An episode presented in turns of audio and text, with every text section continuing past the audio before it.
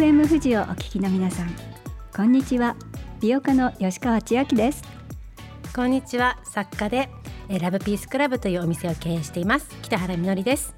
この番組は親にも友達にもちょっと話しにくい仕事健康美容に関する疑問やモヤモヤや本音を集めて専門家とともにその解決のヒントを探っていこうという番組です。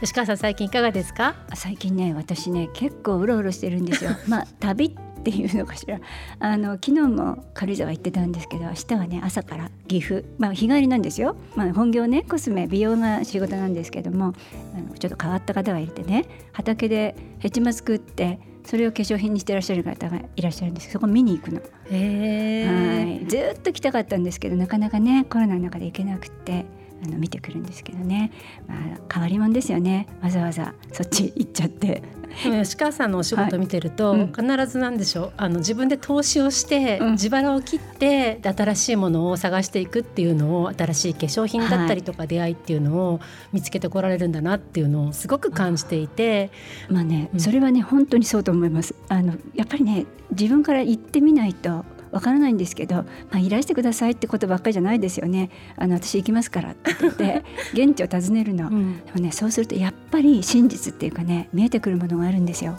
あのフランスのラベンダーなんかもね標高1100メートルプロヴァンス見に行きましたしドイツとかねイギリスとかいろいろ、まあ、海外も行ってましたし日本はこれからますます行こうと思ってます。あの私も最近い。ろんなとこに行ってるんですけれども、はい、今年52になるんですが50代になる時って自分の20代の時って50代になった自分が想像できなかったんですけれども、あの50代になって改めて思うのがすごい新しい出会いや新しい仕事や、はい、すごくまだまだ来るというか新しい出会いってあるんだなってことをすごく感じていてなんかね年年を重ねるのが怖いって話をこの番組でもね、はい、あの前回前々回してきましたけれども、うん、全然怖くないというかもうむしろ何が起きるかわからないやっぱ人生って本当ずっとこういう感じですよね。そうあの北原さんあの最初からまあ女性のことをねあの関心持ってあの女性の応援団で作家さんでいらっしゃるんだけどここに来てねやっぱりフェムテックっていうすごい流れが来てますでしょ？今北原さんもずっと同じ道ね 最初から歩いてるんだけどなんかドワーっていうすごい流れで自分でびっくりしてません？こういうことがあるんだなっていう。まあねあの私ねやっぱり日本の女性のいろんなことってこう進んでなかったような気がするんですよ残念ながら体のこととかね性教育のこととかでもここに来て急にあのみんな関心持ってくれたので本当これはねいいことだと思ってるんですよ。そうですね。私もあの、ラブピースクラブってお店はその生理用品とか女性のプレジャーグッズを扱ってるお店なんですけれども、うん、ずっと女性のためのことをやってきたんですけどもここに来てそのフェムテックっていう言葉で自分のやってきたことに新しい言葉をあのつけられたような感じでうん、でフェムテックとかから見えてくるのがその女性特有の女性の身体特有のそれこそホルモンバランスのことだったりとか、はい、これこそこの番組の子宮頸がんの話だったりとか、うん、そういったことをまあ関わりながらそうすると男性の声もやっぱ聞こえてきて、はい、最近面白いなと思ったのがその女性の尿漏れグッズっていうのをずっとやってきたんですけども男性も尿漏れしてるってことを私最近知りまして、はい、であのこの間雑誌でねテリー伊藤さんがあの自分が尿漏れしてるとご病気されてね尿漏れしていて、そうすると男性のトイレに、公衆のトイレにあの尿漏れパッドを捨てる場所がないとかそういったことが今大きな話題になっていたりとかして、はい、だから尿漏れってすごく女性だったりとかその高齢者の問題ってされてきたけれども実は中高年の男性でも尿漏れに困ってる人がいるんだなっていう。一緒だからねそうなんか誰かが声を出すことによって、うん、あの新しいまた扉が開く。でそれって本当いくつになってもそうだし今まで黙ってきたことが話すことによって新しい出会いとか新しい仕事とかそういうことにつながっていくんだなってことを最近この頃実感しております。でもまずテリー・トロさんってやっぱりすごいわねそうやって言ってくださって。自分たちも僕もそうだったんだよ私もそうだったんだよってみんなが言いやすくなったね、ありがとうございます本当にテリーさん。私も多分僕は尿漏れしてるといった初めての日本人男性ではないかというふうに思って尊敬しております。ということで、はい、とはいってもこの番組はですね、まあ、女性の声女の人のフェムボイスを集めていこうという番組です。今月はサンリオピューロランドの館長で株式会社サンリオエンターテインメント代表取締役社長の小牧彩さんにお話を伺っています。あなたは最近新たな挑戦をしていますか？女の人の話フェムボイス最後までどうぞお楽しみに。女の人の話フェムボイスこの番組はシミックソリューションズ株式会社がお送りします。マイバディマイチョイス女の人の話フェムボイスこの番組では明日へのヒントになる体や美容仕事にまつわるあれこれを専門家の方にお聞きします今月はサンリオピューロランドの館長で株式会社サンリオエンターテイメント代表取締役社長の小牧彩さんにお話を伺っています。長く低迷が続いていたサンリオピューロランドで V 字回復を遂げた立役者としても知られる方であります。それでは小牧さんのインタビューの模様をお聞きください。Let's chat about your honest mind FM 富士をお聞きの皆さんこんにちは。小牧彩です。今週もよろしくお願いいたします。よろしくお願いしますこのインタビューは小牧さんが館長を務めるサンリオピューロランドで行っています。今日平日なったんですけども午前中からたくさんのねもう本当に可愛い服を着た女性たち。しかも海外からの方ももう戻ってらっしゃるようで、はい、なんかすごくあのパワースポットに来たような気持ちに私たちもなってますね。ありがとうございます。目がキラキラしててお客様の、はい、なんかねそれにまた癒されちゃいました。そうですね。元気とか笑顔は伝播しますよね、はい、この番組には若手社員レポートというコーナーがあるんですが今週もこのコーナーのレポーターの Z 世代の若手社員が小牧さんにたくさん質問したいことがあるそうで小牧さんにその声に答えていただこうと思います。はいよろしくお願いします。お願いします。Coming up next is the report of newcomer リスナーの皆さんこんにちは。シミックソリューションズの Z 世代現役若手社員レポートレポーター x ジャパンとキティがコラボしているよしき T よしの青木です。さて今日は小牧さんにこんな質問をしてみたいと思います。仕事とプライベートの両立のために心がけていることは何ですか？小牧さんはサンリオエンターテインメントの社長サンリオピューロランドの館長子宮頸がん予防啓発活動の委員長などさまざまな活動をされていますが何かワークライフバランスのために心がけていることはありますか？私は仕事が忙しくなると自分のキャパシティをオーバーしてしまい身の回りのことをおろそかにしてしまうことがあります。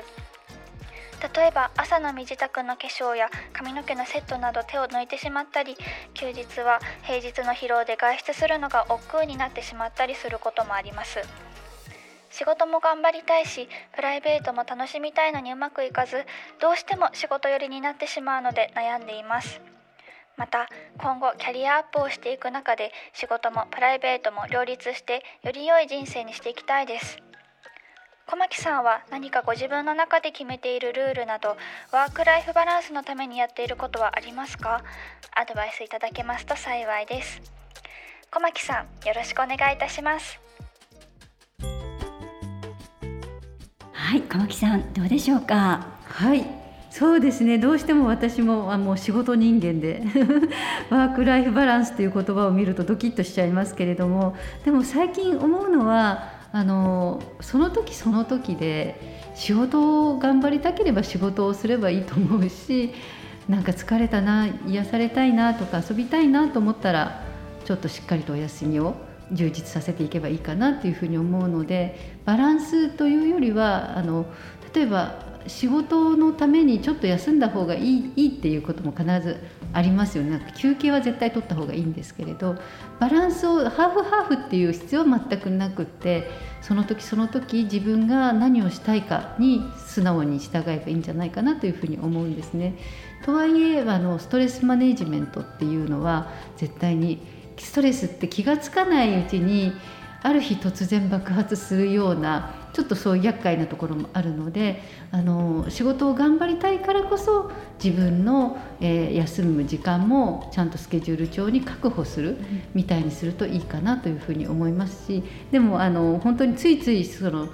ここまででいいのにもうちょっと頑張っちゃったから寝不足になって、えー、もうメイクとか洋服とかも面倒くさくなっちゃうみたいな時は別にそれはそれでよくてねあの人に不愉快な思いをさせなければあの自分がまあ納得できなくても、まあ、そのぐらい自分は今仕事に燃えてるんだぞっていうそのぐらい自己肯定してあげていいんじゃないかなっていうふうに思います。私はねあのお料理が好きなんですよね。であの本当に昨日もそうだったんですけどちょっと1時間ぐらい隙間時間があったので、まあ、オンラインで仕事をしていてなのでひたすら野菜のナムルを人参のナムル小松菜のナムルもやしのナムルそして、えー、ナスのちょっとこうあのなんていうお惣菜を作ってあとやみつききゅうりっていうのを作ってうちの冷蔵庫になる野菜を全部料理をしてすっごいすっきりした気持ちになったんですよね。でそれは偉いねっていう人がいるんですけど全然そうじゃなくて自分がそれをすると気分が良くなることを知っているのでそれをやったしあとは猫で遊ぶとかあの自分のストレスの解消法はいくつか自分であの知っていてそれはルーティンというかあの時間がある時はそれをしようというふうに思っています。そんなにはっきりワークとプライベートこうやってバランスをとってるぞっていうほどのそんなものは何もないんですけれど、まあ、自分がその時したいことをやってるのが一番幸せかなというふうに思います。なんかその人生ってそんなグラフ化されないですもんね、うんうん、何パーセントとかそんなふうに考えてバランス取らなきゃとか思わなくていいなって私もよく思います。そうですね、はい、私も餃子ストレスの時餃子巻きます。あ本当ですなんかすごい集中できます。私もこの夜遅い時間にやんなくてもいいのにと思うんですけど、えー、やります。そうですよ、ね、好きでやってます。ついついね寝ればいいのにって思ってやりますよね。そうそうやってみんな仕事してるんだなっていうふうに思うそうそうそうそうやって仕事してるんですよね。でもあのまあ我々の世代はもちろんあの。まあ、健康ののことのために休むことももちろん大切で運動も大切でっていう意味ではあのある程度仕事だけっていうことじゃない方がいいと思うんですけどまさにこれからキャリアアップとかどうやって自分がこう切り開いていこうっていう世代は休む時間ともう一つ学ぶ時間をぜひ、うん、あの1週間の時間割に1時間でも30分でもいいから入れておくとあの仕事でこうずっと集中してる頭から別に勉強学ぶって言ってもあの数学とか英語に限らずですねそういうことじゃなくてお料理でも絵を描くでも新しいことあの自分が何かこう今までやったことのないことに使うっていうのはすごく精神衛生上あの何よりものアンチエイジングだって私は皆さんに伝えてるんですけど常に自分がフレッシュマン1年生の立場にあるっていうことはとてもあの精神的にもとてもいいんですよね。だんだんベテランになっていったりとかマネージャーになっていったりするとあの新人の気持ちが分からなくなるじゃないですか。だからそういう意味で常に学ぶっていうことはもちろん学んだ内容を自分の引き出しを増やしていくっていう意味でもプラスなんですけど自分が常になんか教えてくださいっていう立場でいるっていうことが、うん、あのとっても大切と思ってます。そうですね。それがあの本当にリフレッシュのうん、あの赤ちゃんに引き戻してくれるようなそうなんですフレッシュな気持ちにさせてくれる、はい、すごいいいことですよね、はい、常に学ぶ。常になんか、はい、学ぶというかそうですね、うん、新しいことに新しいことにチャレンジして触れて教えてくださいっていう領域を持っていくことが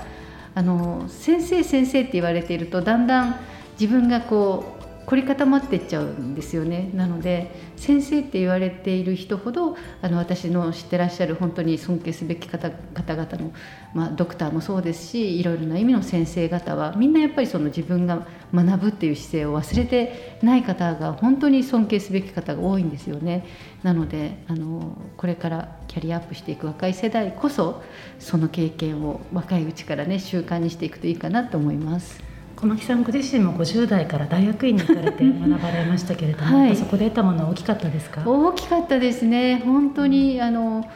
物理的にはその時間の使い方とかはすごく大変だったんですけどあのそこからやっぱり親子ほど年の違う同級生ができたりいろんなあの領域の学びの研究の論文を読むこととかもうすごく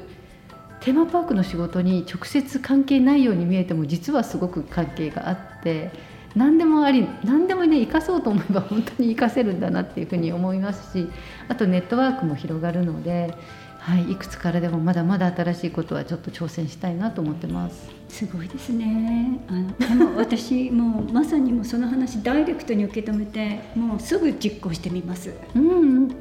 ね、吉川さんもでももともとすごく本当にアクティブでいろんなことにチャレンジされる方なので。私なんかちょっとやりすぎちゃうんですよね、はい、仕事。やっぱり好きなんだと思います。すごくなんかこの話を共感できて、はい、で止めて田舎に住んでみようと思ってトライしたんですけど私無理だってことが分かって、うんうん、なので仕事をしつつあの休む。なんか仕事完全に辞めて休むっていうのは私にはできなかったんですね、うんうん、やっぱり好きなことをやめなくていいんだっていうのが改めて分かりました。はい、なんかすごくそういうふうにあの追い詰めちゃう方多いと思うんですよね、完璧主義で働こうって思ってたりとか、まあ、完璧を求められてストレス感じている女性たちも、男性もそうですけども多いと思うんですけれどもそういう時にあの髪の毛とか別にセットしなくていいじゃんっていうのが 私はちょっとそうそれはしょうがないじゃん。人間だものっていう気持ちがあの今日なりましたけどもそういうふうにあの小牧さん自身が切り替えられたのって何かきっかけがあったんですか？そうですね、はい。あの、そうですね。40代ぐらいまではやっぱり誰が自分に対してどう思ってるかっていうすごく気になっていたからこんなこと言っていいのかなとか何か質問されても私何て答えればいいんだろうみたいに全ての軸が周りに自分になかったんですよね。でもあのそこから心理学とかコーチングとかを学んで本当に自分はどうしたいのっていうことを例えば子供にも聞いてあげたいように自分にもまず聞いてあげるようになったんですよ。そうすると周りの人がどう思ってるかっていうのはあんまり気にならなくなってきてもちろんこう最低限のっていうのはありますけれどもでも人の反応とかってその時限りというかその人は私の一面しか見てないから小牧さんってだらしないよねって思うかもしれないけど頑張ってるよねって思うかもしれない。そこってコントロールできないんですよね。だとするとそんなことに自分が神経を使ってるのは馬鹿らしくなって自分がいいと思ったらいいと。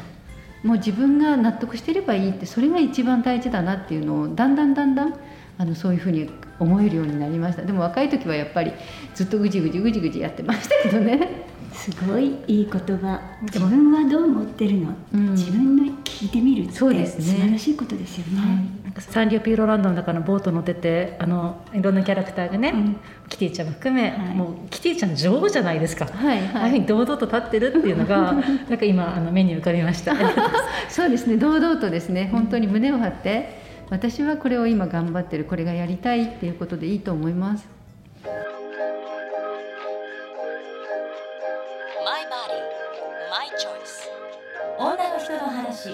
フェンボイスサンリオピューロランドの館長で株式会社サンリオエンターテインメント代表取締役社長の小牧彩さんにお話を伺いましたが小牧さんのお話いかがでしたでしょうか？すごくあの面白かったですね。そのワークライフバランスっていう言葉、はい、あのまあ、Z 世代の若者たちから出てきましたけれどもワークライフバランスっていうのは、まあ、仕事と育児や介護趣味や学習休養趣味といった仕事以外の生活とのバランスをとって、はい、その両方を充実させる働き方生き方っていうことのね、まあ、意味として使われてますけれども、うん。はい、あのどうでした？吉川さんワークライフバランス。あのねまあ、あのまあ私はねもう常にワークライフバランスを考えてるんですよ。そうなんですね。はい。うん、もうなんてワークライフバランスは仕事かまあ家庭プライベートかっていうことよりも私ワークライフバランスっていう一つもう言葉でね人生をどう生きるかっていうふうにもうそイコールなの。本当にだって私ね仕事大好きなんですよ。やっぱり仕事って達成感もあるし。あのお金にもなるでしょ大事なことですよねでその大事ななりわいにもなる仕事をどうやってやっていくか常にね自分ができるだけ楽しく仕事ができるように考えてるしあと皆さん今日餃子の話とかいろいろ出てきたけど 私もね夜中に生魚さばいたりしてるんですよ。生魚ですか？本当にでもねそれ本当に小牧さんおっしゃってたように小牧さんはねナムル作ってましたけど私は生魚さばきながらなんかこうぼーっとしてあの気持ちを緩めたりなんかねそれが私とストレスケアなんですよね。なんか好きなことできてるっていうのはまた明日頑張って仕事もできるし、えーまあ、その反対もありきででね60歳過ぎるとね私はいい意味だと思ってるんですけど先が見えてくるわけですよ。どこのせっかくの人生どう生きるかっていうことをいつもいつも考えてる。すごい。私はですねあの伺いながら、はい、ワークライフバランスって言葉がそんなに古い言葉じゃないですよね、はい、で自分の若い時にはなかった言葉なんですけれどもすごくビジネス用語のイメージがあって、はい、だけれどお話を伺っている中であのまあ、小牧さんがおっしゃったのはバランス取らなくてもいいんだよっていうお話だったかなっていうところがすごく印象に残ったんですね。でバランス取るバランスって言葉がついてるのでなんかやじろべえみたいに仕事かね、私生活か、あと介護かとか、その3方向のバランスを 30%40%30% みたいに決めなきゃいけないような気持ちになってるけれども、そのワーク・ライフ・バランスっていうのをなんだろう分かりやすく言うとやっぱ自分の人生の調和を取るっていうことなのかなっていう。そうよね、うん、ハーモニーですよね。そうハーモニーよね。ハーモニーって思うと、うん、そのバランス取らなきゃっていうよりもやっぱ自分の心地よい方向に行けばいいのかなと思って私もやっちゃうんですよ。夜中に餃子とか食べないんですよ。夜中に食べちゃダメと思いながらもそういうことしてると落ち着くから、はい、好きなことするから猫と抱っこしてだからいいとかですよね、うん、猫飼うの大変だとか飼えないっていうけれどもとりあえずその責任がっていうのももちろんありますよ、はい、だけれどもそのやっぱり自分が好きなものとかを求めていくっていうそのハーモニーの方が大事だなって思うとちょっと背中を押されるようなお話でした。本当あの、いい話でしたよね。あのバランス取らなくていいんだよって。だからまあチェックするとしたら今自分が心地よいかどうか自分が喜んでいるかどうかのチェックをするってことが大事なのかなって思いました。そうですよね。あとやっぱりその本当にストレスを抱えてらっしゃる方とか本当に多いと思いますしあの、まあ、40代50代でホルモンバランスが崩れてきていて、はい、辛い思いされてる方も多いと思うんですけれども、まあ、無理をせずに自分の、はい、あの思うところに行ってもいいんだよ時には時にはね、うん、脱出時には逃避してもいいって思いますよ。本当に。はい。そんな風にあのまあ自分の肯定をしながらあの人生のハーモニーを作っていくっていうことをちょっと、うんまあ、サンリオピューロランドってまさにそんな場所だったような気もしますよね。本当ねあの私必ずまた行きますよ。本当にということでぜひあのそろそろクリスマスシーズンですので、はい、小牧彩さんが館長を務めるサンリオピューロランドではプリンセスプリンス気分になれちゃうキャラクターがおもてなしするピンククリスマス冬のスペシャルイベントピューロクリスマスがスタートしています。キラキラ輝くピンクのパーティー会場でキャラクターたちがおもてなしをしてくれる誰もがプリンセスプリンス気分で楽しめるクリスマスイベントだそうです。詳しくはサンリオピューロランドのホームページをチェックしてください。それでは来週も小牧彩さんのインタビューをご紹介します。お楽しみに。今番組をお聞きのあなたの声も聞かせてください。メッセージはメールアドレス fem.fm 富士 .jp お待ちしています。マイバディマイチョイス女の人の話。Bad Voice 女の人の話。フェムボイスいかがでしたか、えー、さて吉川さん。今月は子宮頸がん予防啓発月間です。私たちができることは何でしょうか？あの今セルフチェックのキットがあのできまして売られています。そういうことをやってみるっていうのもすごくいいと思うんですね。正直言いましてなかなかこの検診率っていうのが上がっていないんですよ。もう即あの産婦人科の先生のところに行っていただくのが一番いいんですけれどもなかなかできていないんですね。でこれは予防できるがんなんです。でこのキットなんですけれどもご自分で簡単にできます。これ調べていただきますとヒトパピロマウイルスがいるかいないかプラスかマイナスか陰性か陽性かっていうのが簡単に分かります。郵送して送ってあのいただいたら検査結果が出てきますのででマイナスっていうふうに出た人はすぐにワクチンを受けに行ってくださいそして、まあ、陽性だったら、えー、またこれはさらなる検査が必要ですのですぐにあの産婦人科の先生のところにいらしてください本当にあの予防できるので行動をぜひ起こしてほしいなと思います。でこのセルフチェックのキットは、えー、ドクターへ産婦人科の先生たちに、えー、おつなぎできる、えー、私たちができる、えー、大事なことじゃないかなっていうふうに思っています。はい。子宮頸がんはあの、まあ、性行為でうつるがんで HPV ってヒトパピロマウイルスによっての感染ですのでやっぱコロナ禍で私たちウイルスに対しての知識がすごく増えた方も多いと思うんですよね。で抗原検査とか薬局で買って自分で検査してその場でプラスマイナス分かるっていうことを体験してる方多いと思いますのでそういう感覚でぜひあのパピアシミックソリューションズさんが作っているマイメロちゃんがね矢印になっている、はい、あのパピアなんですけれどもぜひ使っていただけたらなというふうに思います。特にあのこの番組でもお伝えしてきましたけれども20代30代の女性がリスクが高いと言われていて、はい、残念ながら毎年3000人の方が子宮頸がんで亡くなっているという現実があります。でこういった国は先進国ではないっていうふうに言われていてそれはワクチンがあの行き届いていたりとかでワクチンが今行き届いてない日本の中では、はい、こういったセルフチェックだったりとかお医者さんに行って検査するってことが重要なので、はい、ぜひこの子宮頸がん予防啓発月間皆さんそういったことを意識して、はい、あのやっていただけたらなというふうに思います、ちょっと私お値段も紹介しておきましょうか。パピア、えー、税込みで5500円ですそしてあのこちらの番組ページにマイメロちゃんの目印のバナーがあります。そこからパピアを購入できますので、えー、ぜひ、えー、見てください。それから、えー、番組のアーカイブがポッドキャストでお聞きになれます。こちらも番組のウェブサイトにバナーを貼っています。そちらからお聞きください。そして番組のツイッターもありますのでぜひ皆さんツイートしてください。ハッシュタグ女の人の話全部ひらがなで投稿してください。えー、ぜひパピア購入してもしくはねプレゼントとかして子宮頸がん予防啓発月間自分にできることをしていきたいなというふうに思います。